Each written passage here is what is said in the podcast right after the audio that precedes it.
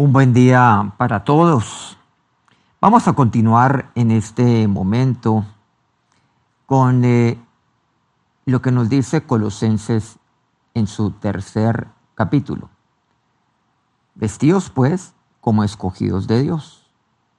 ¿De qué hemos de vestirnos?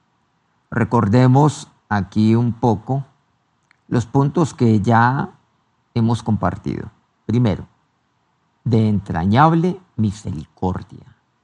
Segundo, vestirme de benignidad. Tercero, siempre he de llevar conmigo el vestido de la humildad. Cuarto, la mansedumbre no puede faltar. Quinto, vestirme de paciencia para poder soportarnos los unos a los otros y para poder perdonarnos. En sexto lugar, de amor. La palabra de Dios aquí me dice en Colosenses 3 que sobre todo he de vestirme de amor. Y me habla del amor como el vínculo perfecto. Recordemos, el amor es aquello que sale bien con todo.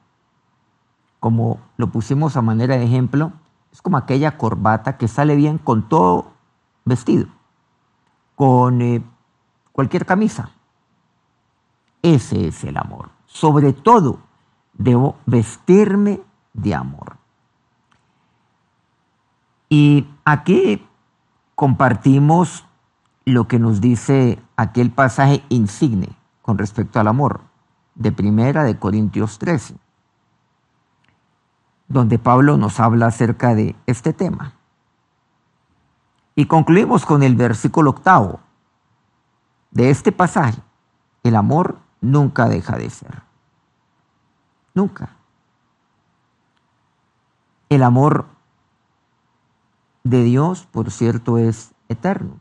Con amor eterno te he amado, nos dice Dios.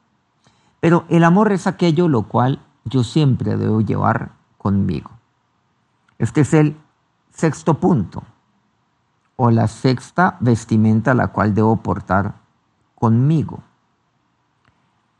Y vamos a continuar precisamente con este sexto punto, con el amor. Podríamos dedicarle muchas píldoras y muchos días y semanas. Pero hoy vamos a concluir con este tema del amor para finalizar con el séptimo punto que ya hablaremos naturalmente en nuestra próxima píldora, o sea, dentro de una semana. Mateo 5 es un pasaje muy importante en la palabra de Dios. Es conocido como eh, el sermón del el monte o el sermón de las bienaventuranzas. Es un pasaje donde el Señor comparte a lo largo no solamente de este capítulo, entiéndase el quinto de Mateo, sino el sexto e inclusive el séptimo. Es muy extenso. Pero aquí el Señor, después de compartirnos aquellas nueve bienaventuranzas, nos habla y nos afirma que nosotros somos la luz del mundo, somos la sal de la tierra. Pero luego la palabra de Dios me dice aquí que el Señor no vino para abrogar la ley. Él no vino para derogar la ley, sino para cumplirla. Este es un tema profundo en la palabra de Dios que estaremos abordando dentro de algunas semanas. Y luego nos dice, ustedes han oído, han oído de los antiguos, ustedes han oído esto, y me dice algo eh, importante. Y luego el Señor me dice, pero yo os digo. Nos dice así, la palabra de Dios. Pero yo les digo esto. Y aquí hay varios, pero yo os digo. El Señor va más allá inclusive de lo que usted y yo hemos oído e inclusive hemos leído. Él va mucho más allá.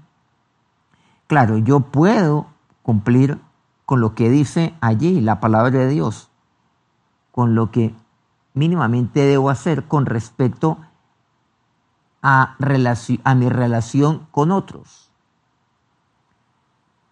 Pero el Señor va más allá todavía. Y quisiera centrarme precisamente en este tema del amor, de vestirme de amor, ¿Qué es lo que el Señor aquí me dice con respecto al pero yo os digo? Que es el último, el cual la palabra de Dios me aborda, que es que está allí en los versículos 43 al 48.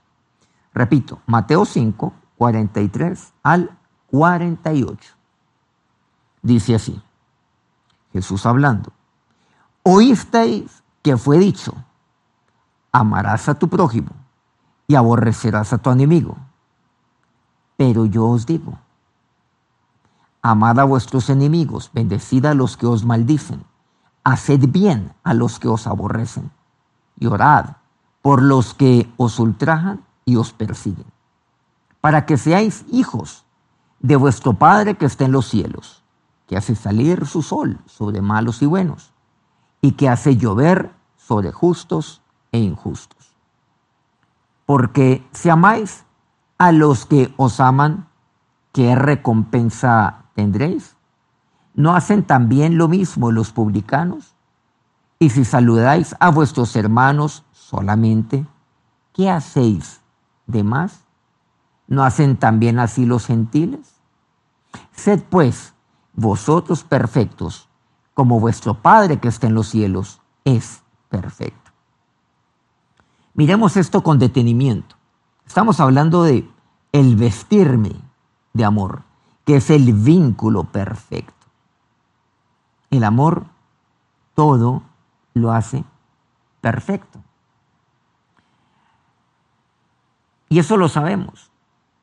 Por ejemplo, cuando vamos a cenar por invitación de alguien que muy amablemente nos lleva a su casa, una familia.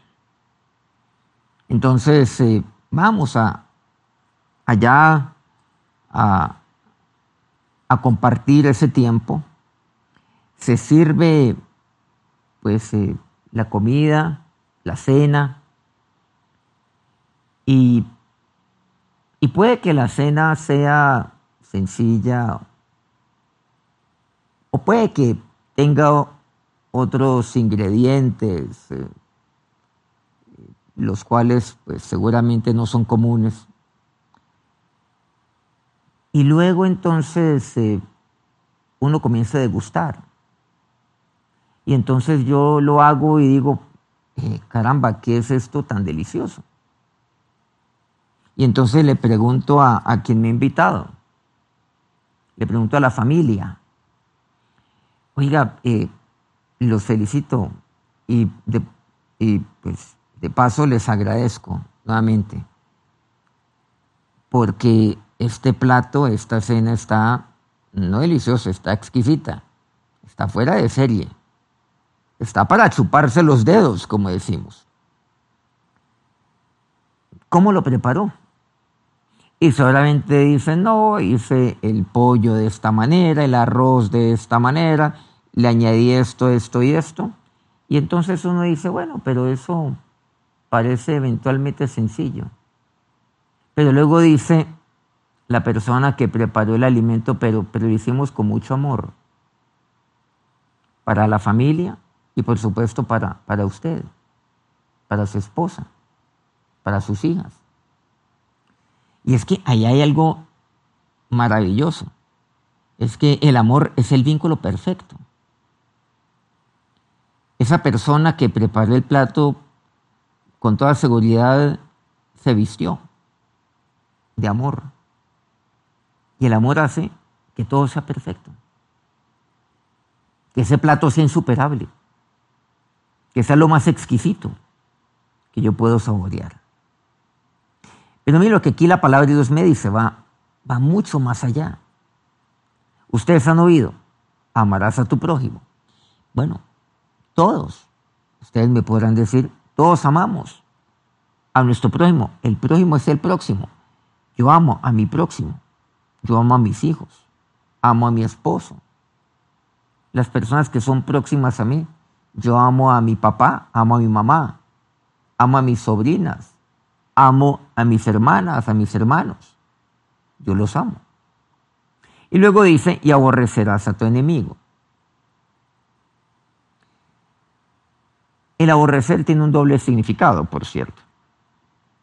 Aborrecer podría ser rechazar o aborrecer puede significar también el amar menos.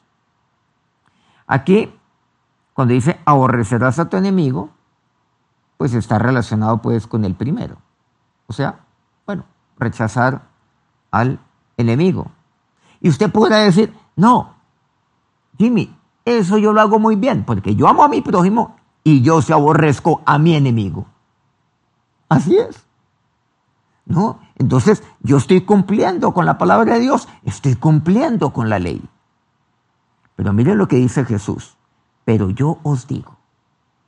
Ese pero yo os digo es de mucho cuidado. Porque lo está diciendo Jesús. Aquel Jesús. Aquel como aquel como usted y yo hemos de ser y queremos ser como Él. Mire lo que Jesús dice. Dice, amad primero a vuestros enemigos. Cuatro puntos importantes con respecto al amor. Dice, amad a vuestros enemigos. Entonces, cuando yo me pongo ese vestido que me dice Colosenses 3, recordemos que es el sexto, que tiene que ver con el amor, que es el vínculo perfecto. Entonces yo salgo, por ejemplo, yo salgo a la calle, vestido de, esto, de misericordia, de benignidad, de humildad, de mansedumbre, de paciencia, de amor. Y cuando yo salgo, para mí es necesario, porque ahí voy a encontrar a personas que pues, son mis enemigos, que seguramente tienen enemistad contra mí, que de una u otra manera, pues, por X o Y razón, o inclusive sin razón alguna, y pues no le caigo bien. Y entonces, cualquier ocasión que tiene, pues me ataca, me zancadilla. Pero la palabra de Dios es muy clara. Pero yo os digo, amad a vuestros enemigos. O sea, no aborrezcan a su enemigo, no lo rechacen, no lo eviten. Ni sean como ellos. No les, no les devuelvan esa apatía y esa grosería a ellos sino que dice la palabra de Dios, amad a vuestros enemigos. Y por cierto, ¿cómo es de amar?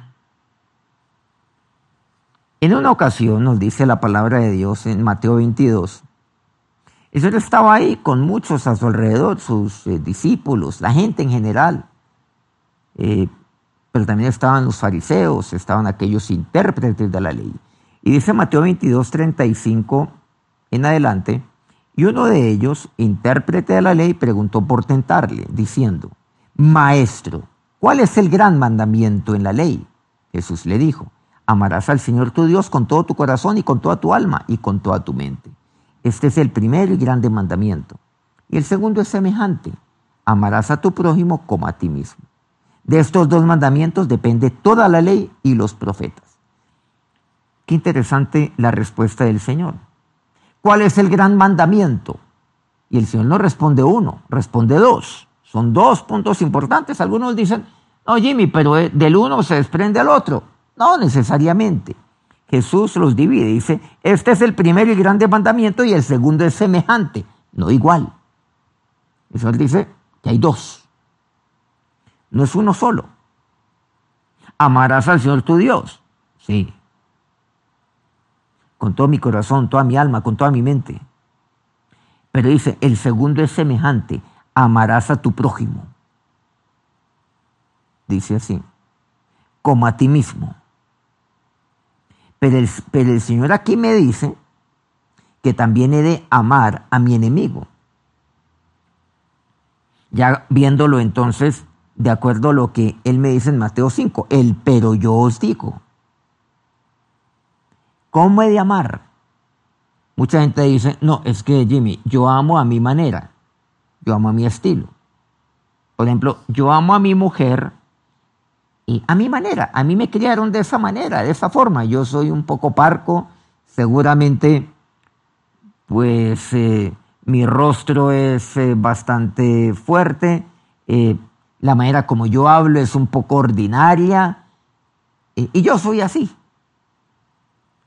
Pero eso no me dice la palabra de Dios, no es el amar a mi estilo, a mi manera, como yo fui educado, como yo fui formado, como a mí me enseñaron, como yo creo. No. Amar a otros como a mí mismo. Por ejemplo, a mi esposa. ¿Qué es lo que me dice el Señor? o sea, mi próxima, la mi prójimo, la persona más próxima a mí, ahí está mi esposa con quien yo comparto cada noche. Y solamente durante una buena parte del día. ¿Cómo amar a mi esposa? No es a mi estilo, a mi manera. ¿Saben lo que me, me enseña Pablo? El amar como esposos. Amar a la mujer. Así como Cristo amó la iglesia. Así como Él me ha amado a mí. Y cómo amó Él la iglesia entregándose por ella, inclusive muriendo por ella. Y así es. Y día a día es entregarme a ella. ¿De qué se trata el morir? Morir, pues, obviamente, eh, a, a lo que eventualmente yo quiero imponer para agradarla a ella. Si a ella le gusta salir a cierto lugar eh, conmigo a tomar un café, y a mí no me gusta, pues yo lo hago, porque yo todos los días muero. Pablo me dice eso, por cierto, con respecto al Señor. Entonces yo hoy me tomo un café ah, para hablar acerca de un pequeñísimo detalle. Podríamos solamente poner ejemplos eh, ya mayores. Pero a la palabra me dice, amarás como Cristo amó. Y Cristo amó de esa manera. Se entregó por ella. Claro, murió por ella. Y lo que Cristo quiere es que usted pues muera en cuanto a lo que hemos visto, pero que usted viva, viva para, para hacerla feliz. Viva para que ella sea realizada. Viva para que ella, siendo uno con usted, logre ese proyecto de vida que ella tiene con usted de manera conjunta. Que usted viva para que usted y ella crezcan juntos, se realicen juntos. Volvamos entonces. Amad a vuestros enemigos, claro, amad.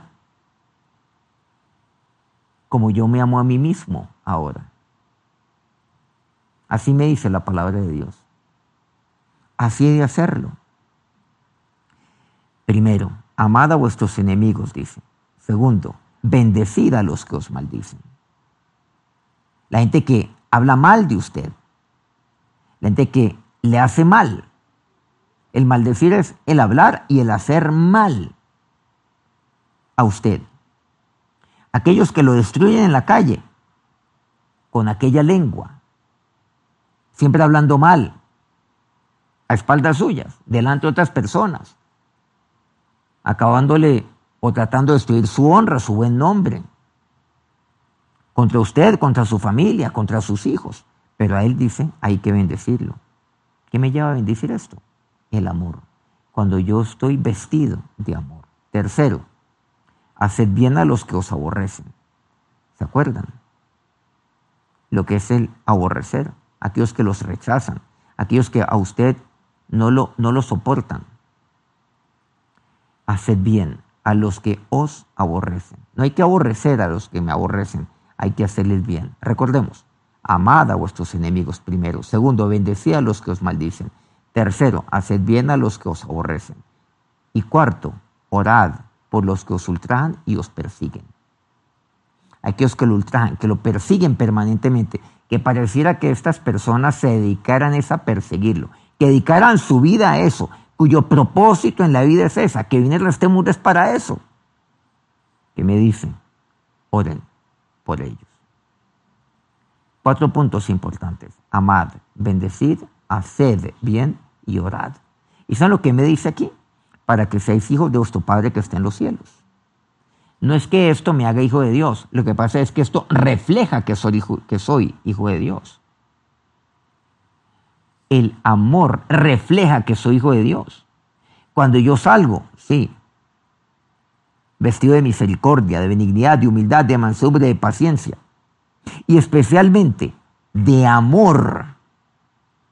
Cuando voy vestido de esto, otros van a ver en mí un hijo de Dios. Otros van a decir, este, este pareciera que fue hijo de Dios. Debe ser hijo de Dios. Estoy seguro que es hijo de Dios. No me hace hijo de Dios. Refleja, da testimonio que soy hijo de Dios. Testimonio que es inequívoco.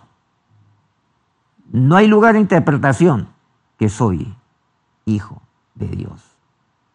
Me dice así. ¿Saben por qué? Porque nuestro Padre es así. Y no solamente nuestro Padre, nuestro Señor. Como aquel, como aquel eh, que viendo al Señor crucificado dijo, verdaderamente, este era el Hijo de Dios. ¿Por qué? Porque ¿qué fue lo que él vio en la cruz? Padre, perdónalos porque no saben lo que hacen. ¿Qué más prueba de esto? El Señor no nos enseñó a amar, ni a bendecir, ni a hacer el bien, ni el orar desde un púlpito. Él nos enseñó a esto, a amar, repito, a bendecir, a hacer bien y a orar a través de su vida misma. Lo hizo. En la cruz nos enseñó. Cuando Él oró al Padre, misericordiosamente lo hizo. Y ahí se mostró el amor hacia sus enemigos. Los bendijo. Es que qué más bendición que el perdón. Cuando lo maldecían, se burlaban de él, lo ultrajaban. Les hizo bien, aunque lo aborrecían. Y oró por ellos. Verdaderamente este es el Hijo de Dios. Sí, a Jesús le quitaron sus ropas, sus vestidos. Y ahí, y ahí pues eh, sobre la base de la suerte repartieron sus vestidos. Ah, pero él en la cruz estaba vestido de amor. Y no solamente de amor, de entrañable misericordia, de benignidad, de humildad, de mansedumbre, de paciencia. Esto es amor. Este no es el amor que se enseña. Este es el amor que se muestra. Este es el amor que se vive. Porque si amáis a los que os aman, ¿qué recompensa tendréis? No hacen a sí mismo, no hacen también así los publicanos. Y si saludáis a vuestros hermanos solamente, ¿qué hacéis de más? ¿No hacen también así los gentiles? Por eso dice, finaliza el versículo 48 de Mateo 5. Sed pues vosotros perfectos, como vuestro Padre que está en los cielos es perfecto. ¿En qué consiste la perfección? En amar, en bendecir, en el hacer bien y en el orar por los enemigos, los que lo maldicen a usted, los que lo aborrecen, los que lo ultrajan y los que lo persiguen. Que Dios los bendiga a ustedes como hijos de Dios.